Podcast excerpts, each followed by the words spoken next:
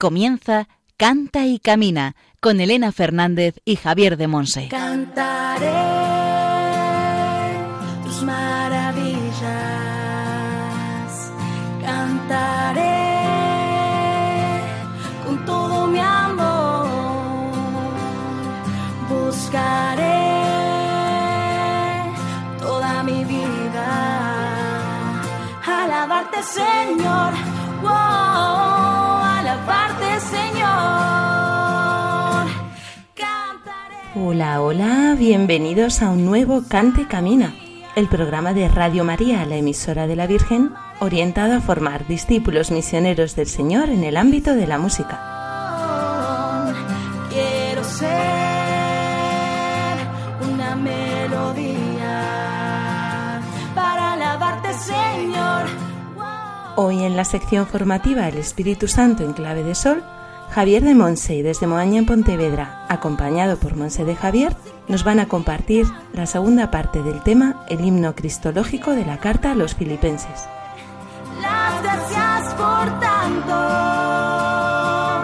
y proclamar. En la sección Testimonios del Camino compartimos vida y fe con Antonio Mata. Antonio se define como padre de sus hijos, esposo de su esposa, hijo de sus padres y lo más importante, hijo de Dios. Es hijo e instrumento suyo para evangelizar a los mandos de un piano y cantando.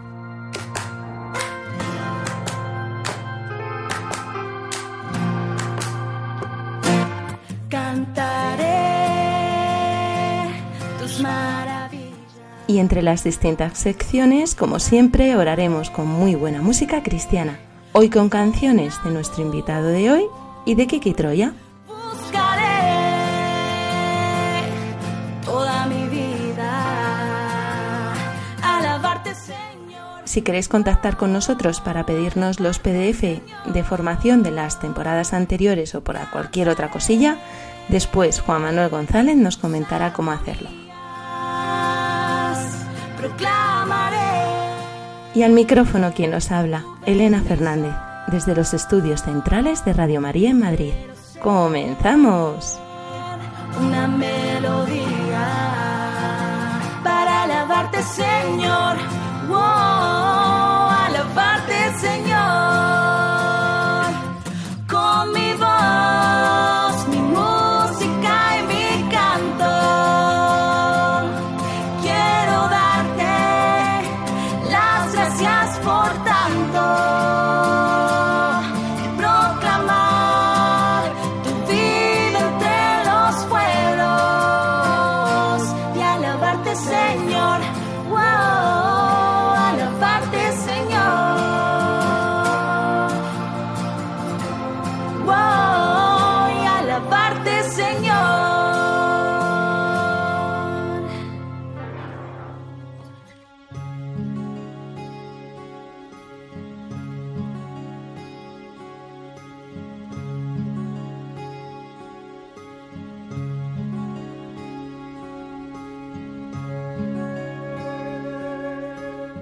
Aclamad al Señor.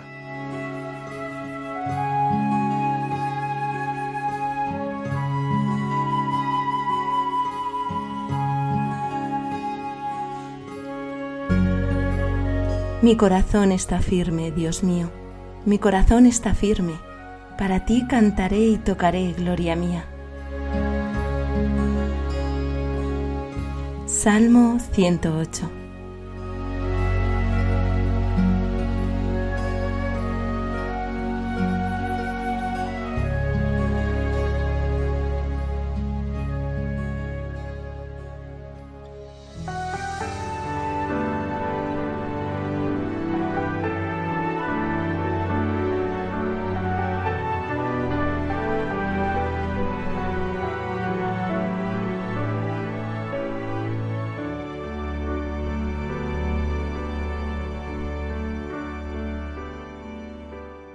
los brazos que acunaron al Señor,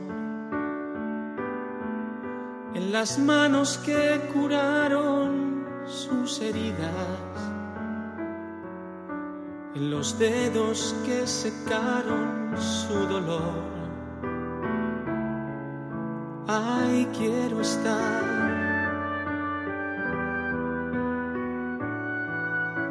Junto al vientre en que latió su corazón. En la voz de quien jamás dijo mentira. En los labios de quien nunca dijo no. Ay, quiero estar.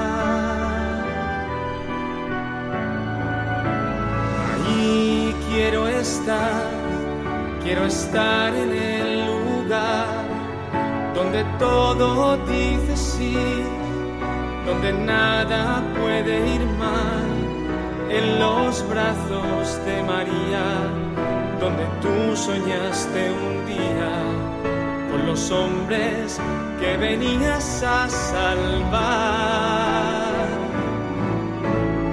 Ahí quiero estar, quiero estar duerme el Salvador, donde muere mi razón en los brazos de María, donde nace la alegría y se mide la medida del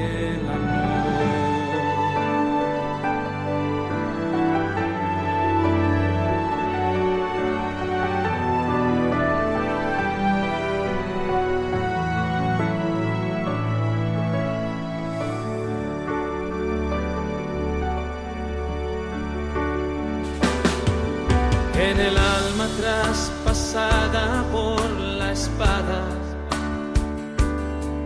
En los pasos que siguieron a la cruz, en las lágrimas que nunca derramaba.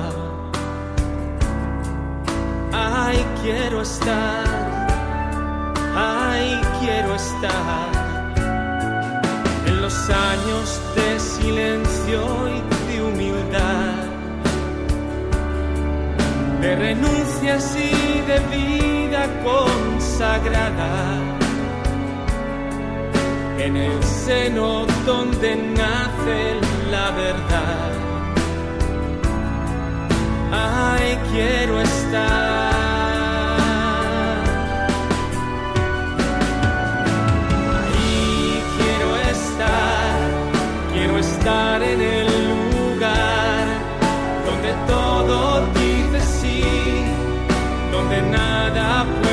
En los brazos de María, donde tú soñaste un día con los hombres que venías a salvar.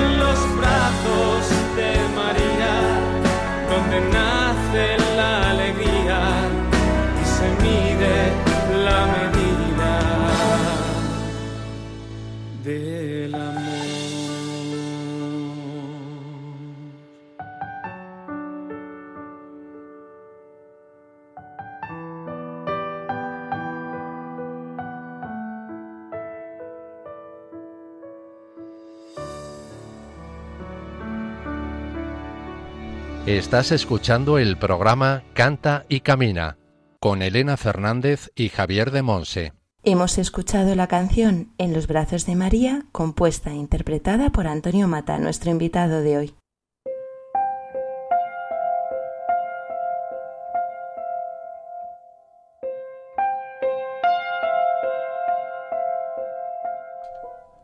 El Espíritu Santo en clave de sol.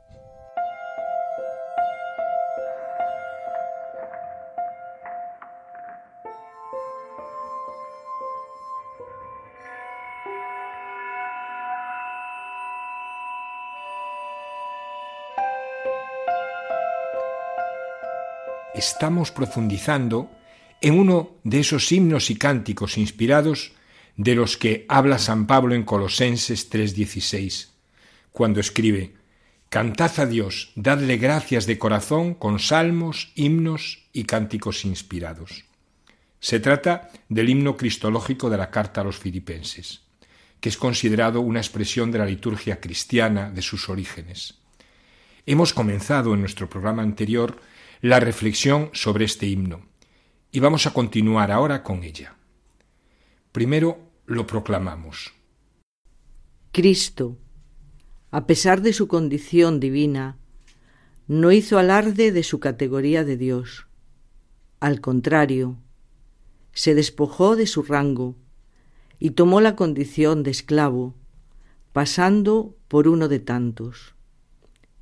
Y así, actuando como un hombre cualquiera, se rebajó hasta someterse incluso a la muerte, y una muerte de cruz. Por eso Dios lo levantó sobre todo y le concedió el nombre sobre todo nombre, de modo que al nombre de Jesús toda rodilla se doble, en el cielo, en la tierra, en el abismo, y toda lengua proclame, Jesucristo es Señor, para gloria de Dios Padre contemplamos cómo el Hijo de Dios cruzó la distancia infinita que existe entre el Creador y la criatura. No hizo alarde de su categoría de Dios, que le corresponde por su naturaleza y no por usurpación. No quiso conservar celosamente esa prerrogativa como un tesoro, ni usarla en beneficio propio. Antes bien, Cristo se despojó, se rebajó, tomó la condición de esclavo, pobre, débil, la muerte más humillante, la muerte en cruz. Cristo posee la naturaleza divina con todas sus prerrogativas, pero esta realidad trascendente no se interpreta, no se vive con vistas al poder, a la grandeza o al dominio. Cristo no usa su igualdad con Dios, su dignidad gloriosa, su poder, como un instrumento de triunfo, como un signo de distancia o como expresión de una supremacía aplastante. Al contrario, se despojó, se vació de sí mismo, se sumergió sin reservas en la miserable condición humana, en la debilidad. La forma divina se oculta en Cristo bajo la forma humana, es decir, bajo nuestra realidad marcada por el sufrimiento, la pobreza, los límites. Por tanto, no se trata de un simple revestimiento de una apariencia mudable como se creía que sucedía a las divinidades de la cultura grecorromana. La realidad de Cristo es divina en una experiencia auténticamente humana. Dios no toma sólo apariencia de hombre, sino que se hace hombre, se convierte realmente en uno de los nuestros, en un Dios con nosotros. No se limita a mirarnos con benignidad desde su trono de gloria, sino que se sumerge personalmente en la historia humana, haciéndose carne, es decir, realidad frágil, condicionada por el tiempo y el espacio. Esta participación radical y verdadera en la condición humana, excluido el pecado, como nos dice la carta a los Hebreos 4:15, lleva a Jesús hasta la frontera que es el signo de nuestra finitud y caducidad, la muerte. Ahora bien, su muerte no es fruto de un mecanismo oscuro, de una ciega fatalidad. Nace de su libre opción de obediencia al designio de salvación de su Padre. El apóstol añade que la muerte a la que Jesús sale al encuentro es la muerte en cruz, es decir, la muerte más degradante, pues de esta manera quiere ser verdaderamente humano y hermano de todo hombre y de toda mujer, incluso de aquellos que se ven arrastrados a un fin atroz, ignominioso, a la muerte peor. Precisamente en su pasión y muerte Cristo testimonia su adhesión libre y consciente a la voluntad del Padre, como se lee en la carta a los Hebreos, capítulo 5, versículo 8. A pesar de ser hijo, aprendió, sufriendo, a obedecer.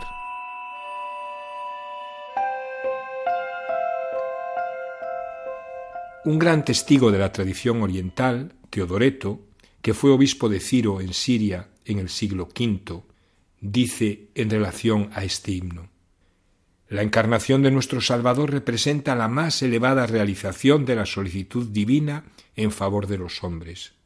En efecto, ni el cielo ni la tierra, ni el mar, ni el aire, ni el sol, ni la luna, ni los astros, ni todo el universo visible e invisible, creado por su palabra, indican su inconmensurable bondad tanto como el hecho de que el Hijo unigénito de Dios, el que subsistía en la naturaleza de Dios, reflejo de su gloria, impronta de su ser, aquel que existía en el principio, estaba en Dios y era Dios, por el cual fueron hechas todas las cosas, después de tomar la condición de esclavo, apareció en forma de hombre.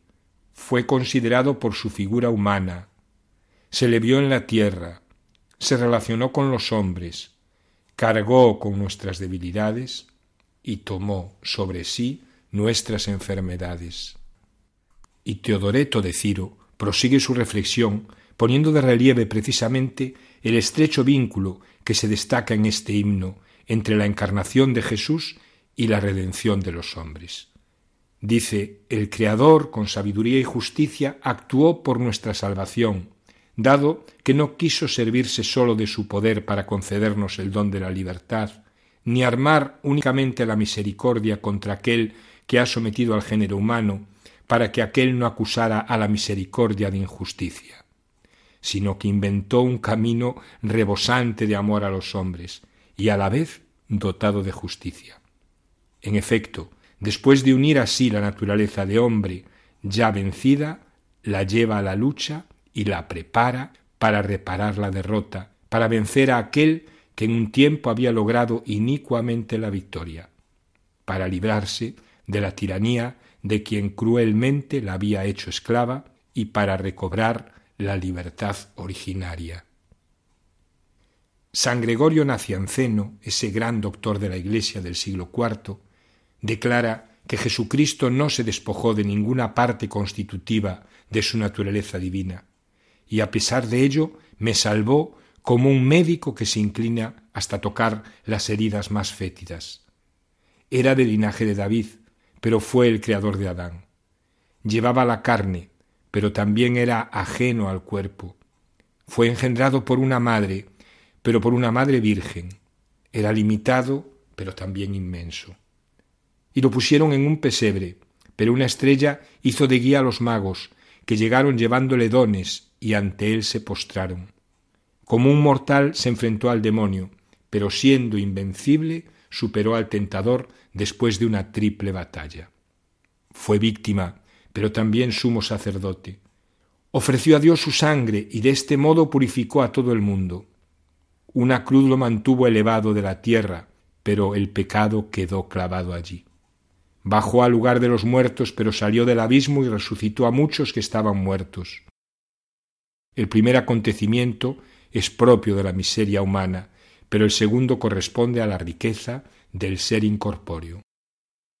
El Hijo Inmortal asumió esa forma terrena porque te ama.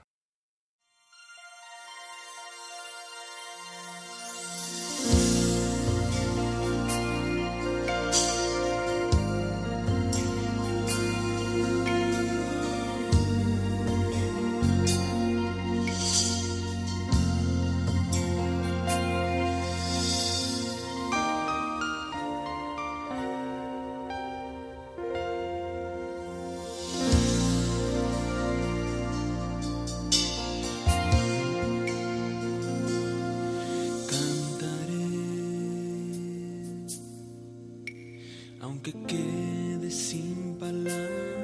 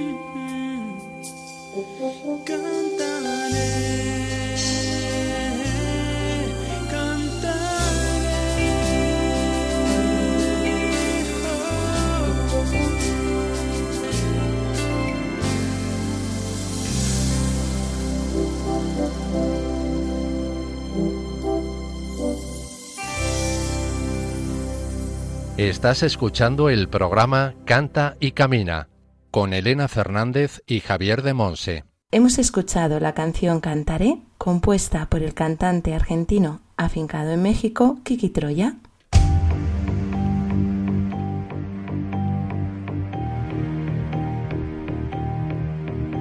Testimonios del Camino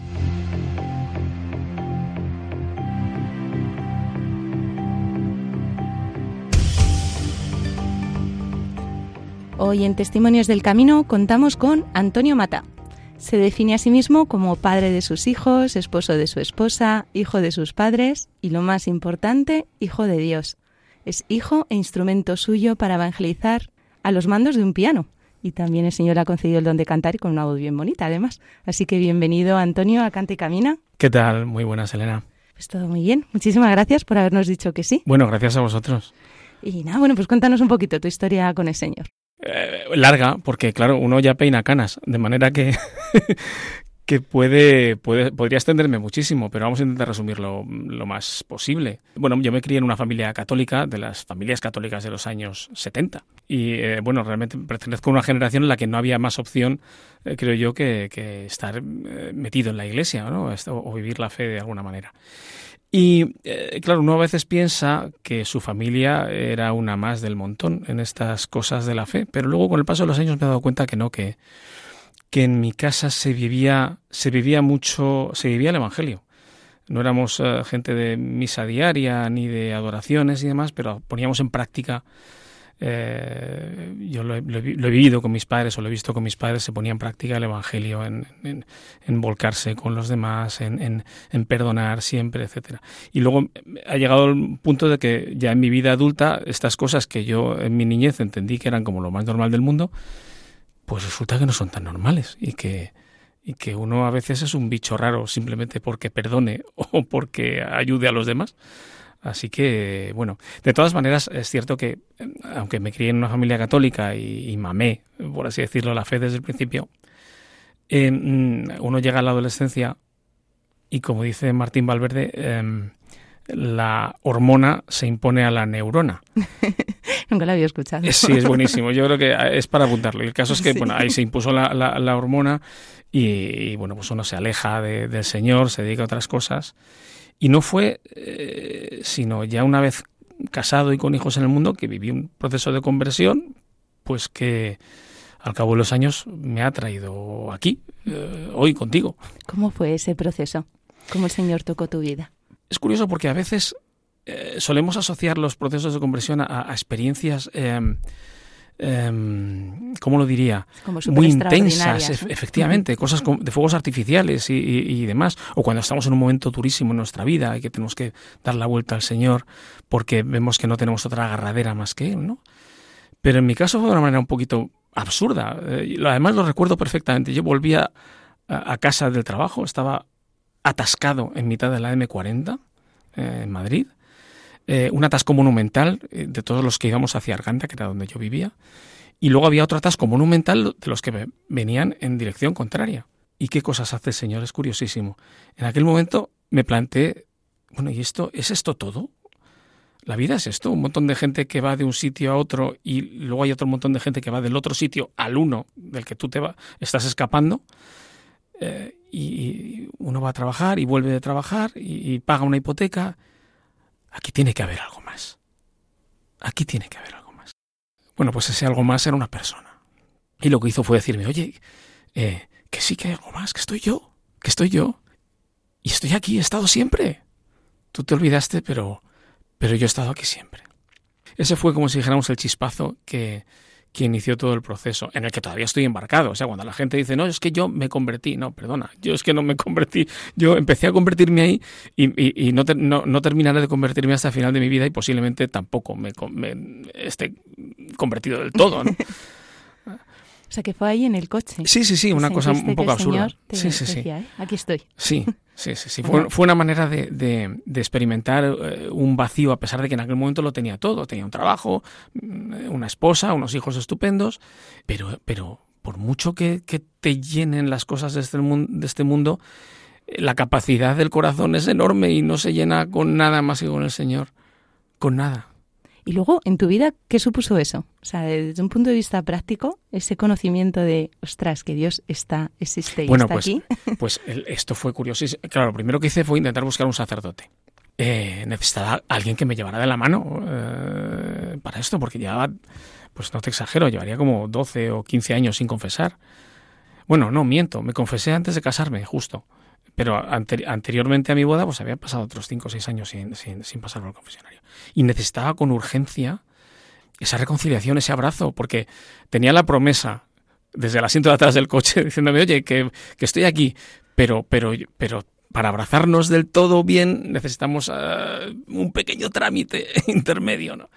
Claro, estaba como completamente desubicado. Hablé con un familiar, me presentó a un sacerdote, tuve un par de sesiones mm, con él, una confesión bastante mm, profunda, intensa, y a partir de ahí todo para adelante, con mis caídas, por supuesto, porque me he vuelto a pegar mis batacazos. Pero bueno, ya fue un punto de no retorno. Fue, fue como ese, ese regreso a casa del hijo pródigo que al final, pues estoy seguro que volvió a casa y, no era un hijo, y no, no, fue un hijo ejemplar, o sea, tendría seguiría teniendo sus cosas, pero ya se quedó en casa, ¿no? Pues yo creo, yo me identifico mucho con, con esa parábola, creo que deberíamos identificarnos todos con ella, pero bueno. O sea que la gran fiesta de tu vuelta a casa fue la confesión. Sí, sí, sí, sí, sí. Aquellos que nos estén escuchando y que digan, Buah, pero eso de confesarse con un cura y que le voy a contar yo aquí mi vida, si eres peor que yo, ¿tú qué les dirías? Pues les diría, bueno, les diría que escucharan una canción de mi disco que habla precisamente de eso, que se titula Adicto al Perdón. Y eh, eh, esa, esa canción de alguna manera lo que hace es, a ver si me sale la palabra, exorcizar todos los fantasmas y todos los miedos que tiene uno cuando se enfrenta cuando no se enfrenta, cuando se pone delante del Señor para contarle los pecados, ¿no? y para contarle las cuáles son tus miserias la canción lo hace desde una manera, desde una perspectiva quizá al principio que puede parecer un poco frívola, pero, pero también era ese el, objeto, quitarle peso. O sea, el Señor te abraza siempre. Está siempre. Es que a veces pienso que, que a mí, vamos, esto es, esto es quizá el aspecto de el aspecto de Dios que más me, me sobrecoge, ¿no? Esta capacidad que tiene de mantenerse a pesar de que tú no te mantengas y de, y de mantener su promesa a pesar de que tú falles y esperarte siempre. Eh, creo que con parámetros humanos, esto puede sonar una irreverencia, pero bueno, medido con parámetros humanos, el señor está mal de la cabeza, está mal, o sea, está pues de psiquiatra. Yo me, lo imagino perfectamente sentado delante de un terapeuta diciendo es que tengo un problema porque no hago más que perdonar a todo el mundo. Y, y el terapeuta diciéndole, pues tiene usted un problema, efectivamente, hay que curarlo. Eso es algo que aquí intentaríamos curar, pero al Señor no se le cura de su amor. Hay una canción, no sé si es de Kiki Troya o de Martín Valverde, que habla, dice eso, ¿no? Dios se ha vuelto loco. Creo que era de ellos. O de... Pues no lo sé. Pues me pillas y me da mucha vergüenza que me pilles porque no, bueno, yo tampoco me acuerdo, pero recuerdo haber escuchado una canción que decía eso, ¿no? Que Dios ha vuelto loco con su amor, ¿no? Que... Hmm. Bueno, ¿y la música cómo ha ido entrando? Porque sé que hay una historia por ahí un poco también bueno, curiosa. La música, eh, eh, yo la verdad es que tuve la inmensa suerte de que mis padres pues me fomentaron todo lo que pudieron la afición por las artes. Eh, a mí me encantaba pintar, dibujar, y bueno, gracias a eso, pues por ahí acabé encauzando mi carrera, ¿no? Me, hice arquitecto. Pero también, pues no perdía en ocasión, cada vez que nos gustaba algo de música, pues nos proporcionaban todos los medios para, para desarrollarlo. Y, y, cuando tendría yo 12 o 13 años, mis padres compraron un, teclado. En aquella época, para ser exactos, no existían los teclados como los entendemos ahora. Era un órgano, un órgano de mueble eh, que, tenía como cuatro sonidos nada más. Pero bueno, yo me lo pasaba fenomenal con él, pues eh, intentando reproducir las canciones de, moda de la época. También eh, estuve dando clases durante un par de años como teclista. Y bueno, era una especie de, de válvula de escape para el estrés de los estudios y demás. Cuando tenía algún problema o estaba muy, muy agobiado con los, con, con, los exámenes y demás, pues me escapaba al salón de casa, que es donde estaba el piano, me encerraba porque me daba un... O sea, era un pánico terrible a que alguien me escuchara, incluido mis padres. Era, tenía una timidez enfermiza, ¿no? Y allí me ponía a, reproducir las canciones pues, pues de Supertramp, de, de Billy Joel, de, de... Y el caso es que cuando me casé eso desapareció. Desapareció porque había otras prioridades. En la casa nueva no cabía ese, ese órgano que mi madre se encargó de donar a una parroquia mientras yo estaba de viaje de novios. Con lo cual, eh, eh, la vía de la música quedó absolutamente cercenada para... Y, bueno, eh, y el caso es que la cosa quedó así, me casé, y a los 10, 12 años de, después de casado, pues pude retomar esa actividad, pues me compré un pequeño teclado. Mi mujer no tenía absolutamente ni idea de que, de que yo tocaba, con lo cual pensó que yo estaba metido en plena crisis de los 40, e igual que hay algunos maridos que se compran una moto o que pues su marido se haya vuelto loco y se haya comprado un teclado. Y de hecho, claro, pues una cara, pero Antonio, ¿esto qué es? Pero, pero ¿qué haces con esto? ¿Para qué quieres esto? pues para tocar. Y entonces lo abrí, me puse a tocar y, la verdad es que la cara de mi mujer fue un, poema. Así que, y eh, lo que ocurre es que en paralelo, esto ocurrió pues eh, poco después de este proceso de conversión, yo me incorporé al coro parroquial, de ahí empecé a acompañarles con un teclado, un piano digital que tenían allí en la parroquia. Pronto empecé a sentir inquietud por escribir mis propios temas y eh, no con una intención especial de evangelizar, sino simplemente un poco para como una especie de catarsis, ¿no? De, decir, estas cosas que tengo dentro tengo que sacarlas fuera y ponerlas por escrito, ¿no? O en sonidos. Y luego la sorpresa fue que estas canciones, cuando empecé a compartirlas con otras personas, pues parece ser que, a pesar de que yo creía que hablaban de aspectos muy íntimos de mi relación con el Señor, pues esos aspectos no debían ser tan íntimos, porque, porque había muchas personas que los compartían y que se sentían identificados y que me pedían que, que interpretara esas canciones. Y de ahí pues la cosa se fue liando, asistí a un encuentro de músicos católicos, me entró el gusanillo, conocí a una gente extraordinaria que me inspiró y tiró de mí para arriba mucho más. Y, cinco años después de ese primer encuentro de músicos, pues, pues estoy aquí, con los paréntesis de la pandemia y demás, pero bueno, tengo ya algunos, eh, tengo un disco en el mercado, algunos temas por ahí sueltos, y con mucha satisfacción de ver que, pues eso, que estas cosas que haces como instrumento del Señor, pues tocan el corazón de la gente. Y además sirven para... Eh, lo más satisfactorio es que la gente no se, no se queda mirando el dedo que señala al Señor, sino que mira al Señor. Amén. Que esa es mi, verdadera satisfacción. Amén, amén. Así que, Hoy nos has querido traer una canción de estas que, tú, que el Señor te ha regalado componer. ¿Cómo se titula? Se titula ¿Qué locura es esta? Pues vamos a orar con ella y después seguimos compartiendo. Muy bien.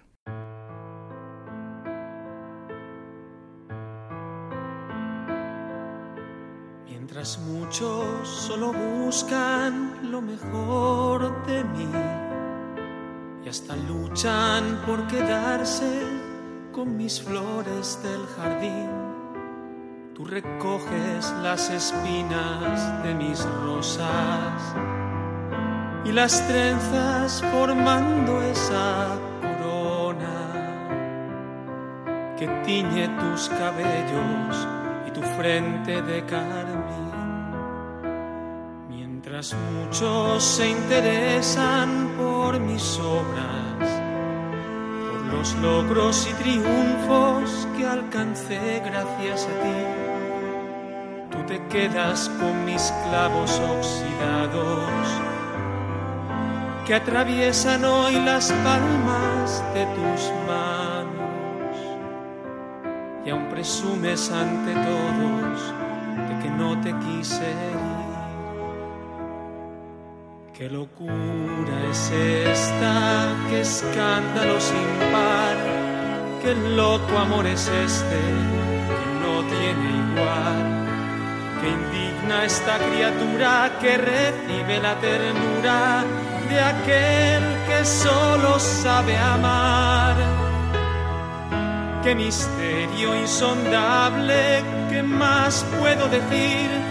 Qué amor incomparable que se entrega sin fin, un Dios formidable que sufre y que muere por mí.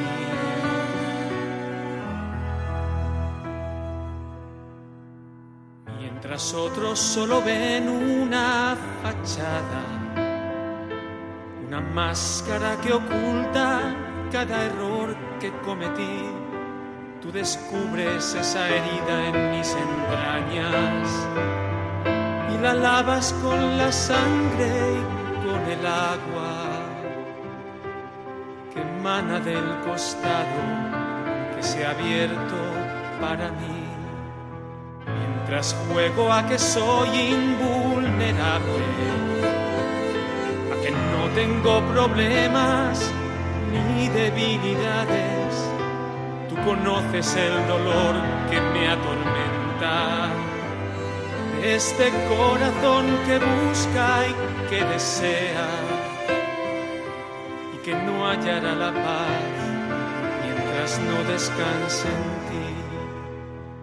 Qué locura es esta, qué escándalo sin par, qué loco amor es este que no tiene igual. Qué indigna esta criatura que recibe la ternura de aquel que solo sabe amar.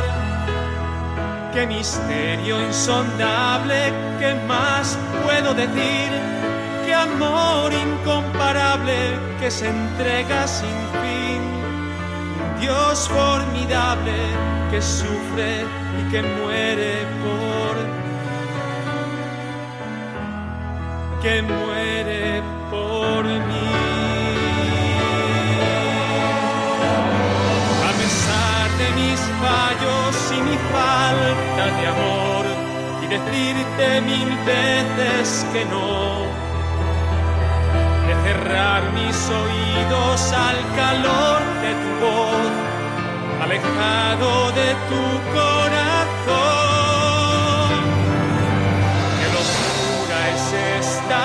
Escándalo sin par, qué loco amor es este que no tiene igual que indigna esta criatura que recibe la ternura de aquel que solo sabe amar.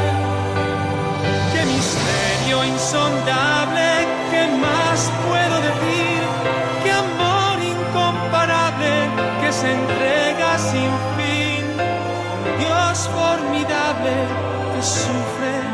que muere por mí.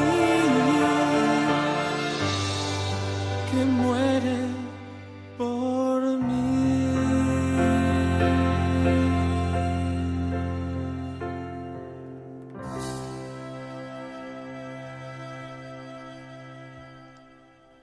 Qué locura la de este Dios que solo sabe amar, ¿verdad?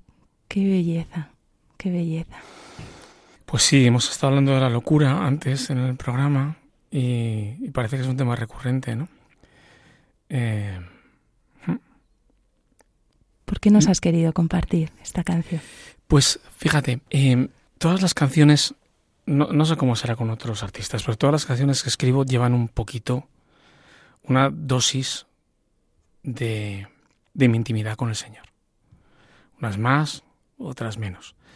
Y, y luego está esta, que lleva una sobredosis de intimidad con el Señor. Eh, en esta, esta canción... Mm, eh, tú al principio del programa decías, bueno, Antonio Mata se define de esta manera o de esta otra.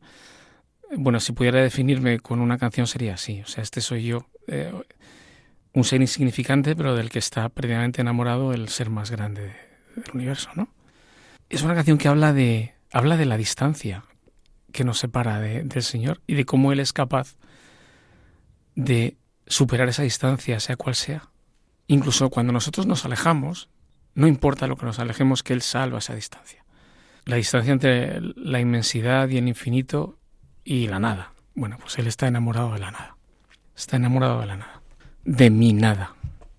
Sabiendo esto, siendo consciente de esto, pues te enfrentas a lo que sea.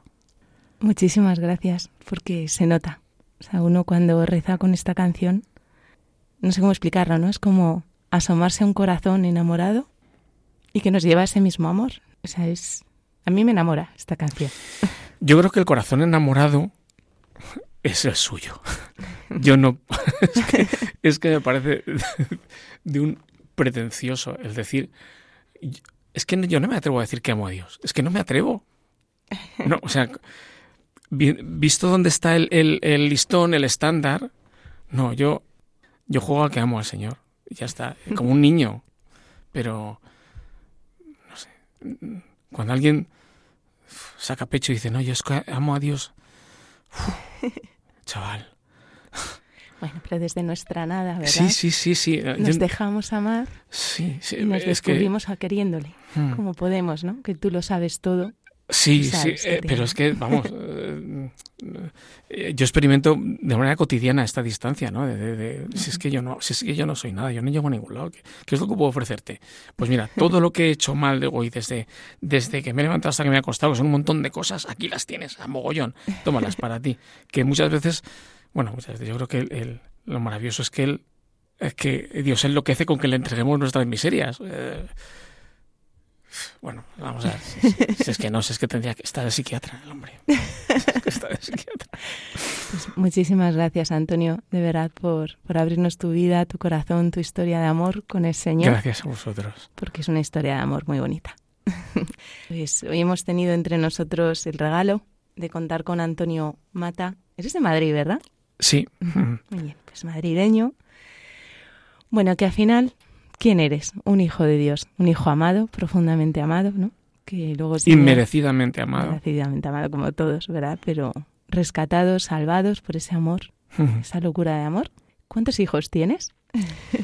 Pues muy, buena pregunta, porque no lo tengo muy claro. Y ahora voy a explicarlo, que nadie se lleve las manos a la cabeza.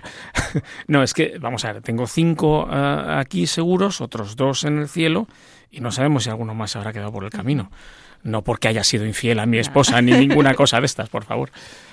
Eh, pero, pero sí, bueno, no, lo tengo muy claro. Me enteraré cuando, cuando lleguemos al cielo, empezarán a aparecer ahí gente, oye, ¿y tú? Pues ¿Quieres mandar un saludo a tu familia que seguro que te está escuchando? Pues eh, no solo me está escuchando, eh, me extiendo dos minutos más. Antonio Mata no sería absolutamente nadie si no fuera por Nieves Martínez, que es su esposa y que es quien es capaz de poner en marcha el cohete que me ha llevado a la estratosfera. O sea, la ingeniería, la, logística, todo es suyo. Y el amor, y el amor. Y eh, desde aquí le mando un besote enorme y, a mis hijos también, que los tengo algunos desperdigados por el mundo, pero, pero les llegará.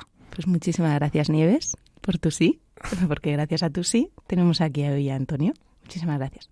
Pues muchísimas gracias, Antonio, de verdad por, por tu servicio al Señor, por dejarte amar tanto, por quererle y también poner tu granito de arena ¿no? en este mundo de, de la música católica que, que, tanto bien está haciendo. Muchísimas gracias. Gracias, Que Dios te bendiga.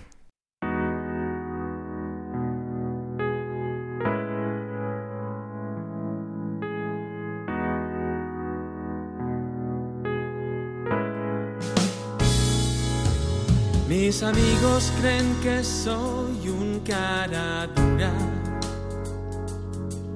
porque abuso de tu misericordia, porque acudo con frecuencia a la parroquia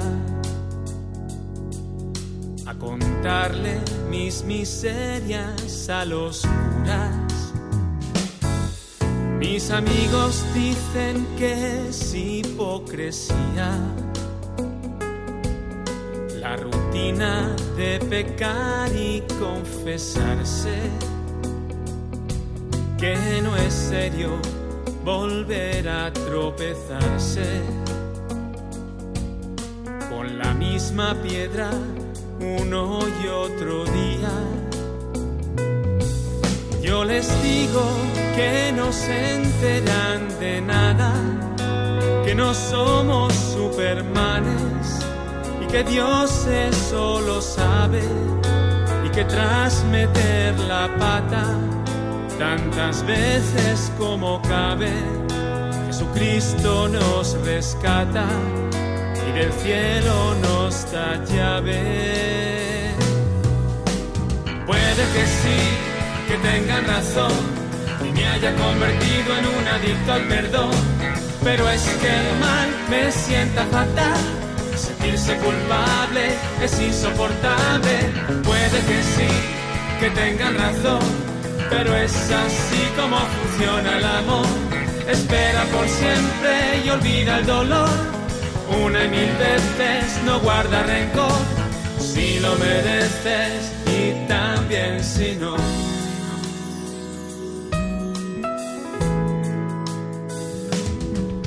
Mis amigos creen que estoy perdiendo el tiempo, que después de tantas veces que he caído, debería ya de darme por vencido y olvidarme de perdones y de cuentos. Yo quisiera que probaran mis amigos la gozada de sentirse perdonado, que dejaran sus prejuicios en un lado y vivieran eso mismo que yo vivo. Les digo que en el cielo montan fiesta cada vez que vuelvo a casa y que no me den la brasa, que mi vida se hace plena al volver a quien me ama y que merece la pena dar la vida por su causa. Puede que sí, que tenga razón y me haya convertido en un adicto al perdón, pero es que el mal me sienta fatal. Sentirse culpable es insoportable. Puede que sí, que tenga razón pero es así como funciona el amor. Espera por siempre y olvida el dolor. Una y mil veces no guarda rencor si lo mereces y también si no.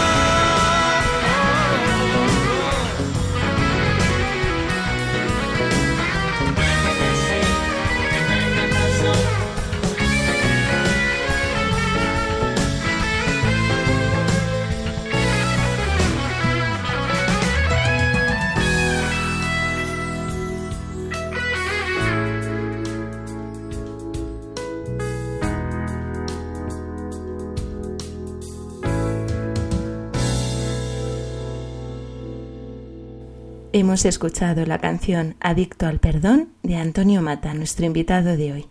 Puedes mandarnos tus preguntas y dudas por distintos medios. Por mail a cantaycamina@radiomaria.es, dejando un mensaje en nuestro contestador 91 153 85 70 y siguiendo las indicaciones. Y por correo a Paseo de Lanceros 2, primera planta, 28024, Madrid.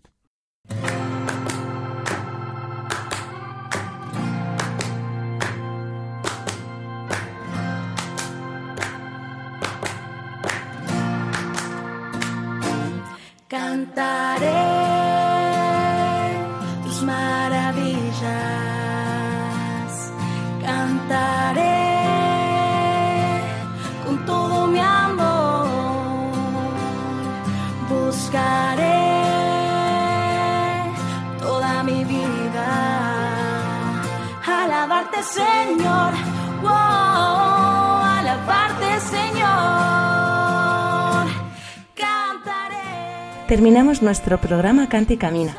Muchísimas gracias a todos los que nos habéis acompañado en esta hora, donde Javier de Monse y Monse de Javier desde Moaña en Pontevedra nos han compartido la segunda parte del tema, el himno cristológico de la Carta a los Filipenses, en la sección formativa El Espíritu Santo en clave de sol. Señor. En la sección Testimonios del Camino nos ha acompañado con su testimonio Antonio Mata, que se define como padre de sus hijos, esposo de su esposa, hijo de sus padres y lo más importante, hijo de Dios. Antonio es instrumento suyo para evangelizar a los mandos de un piano y con su preciosa voz.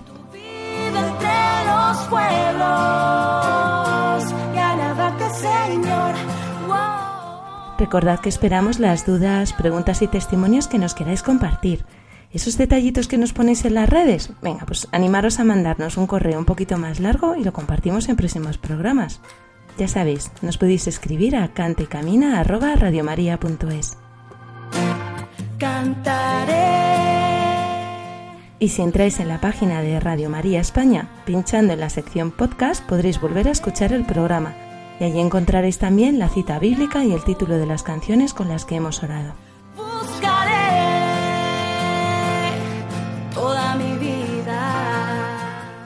También podéis seguirnos y acompañarnos en las redes sociales Facebook, Instagram y Twitter, además de las redes oficiales de Radio María España.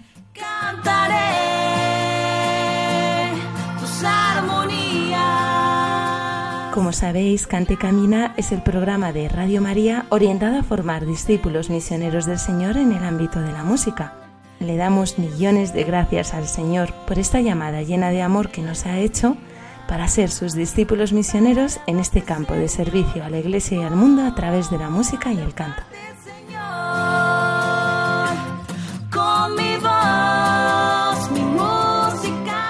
Os esperamos dentro de 15 días en una nueva edición de Cante y Camina. Un abrazote a todos y que Dios os bendiga.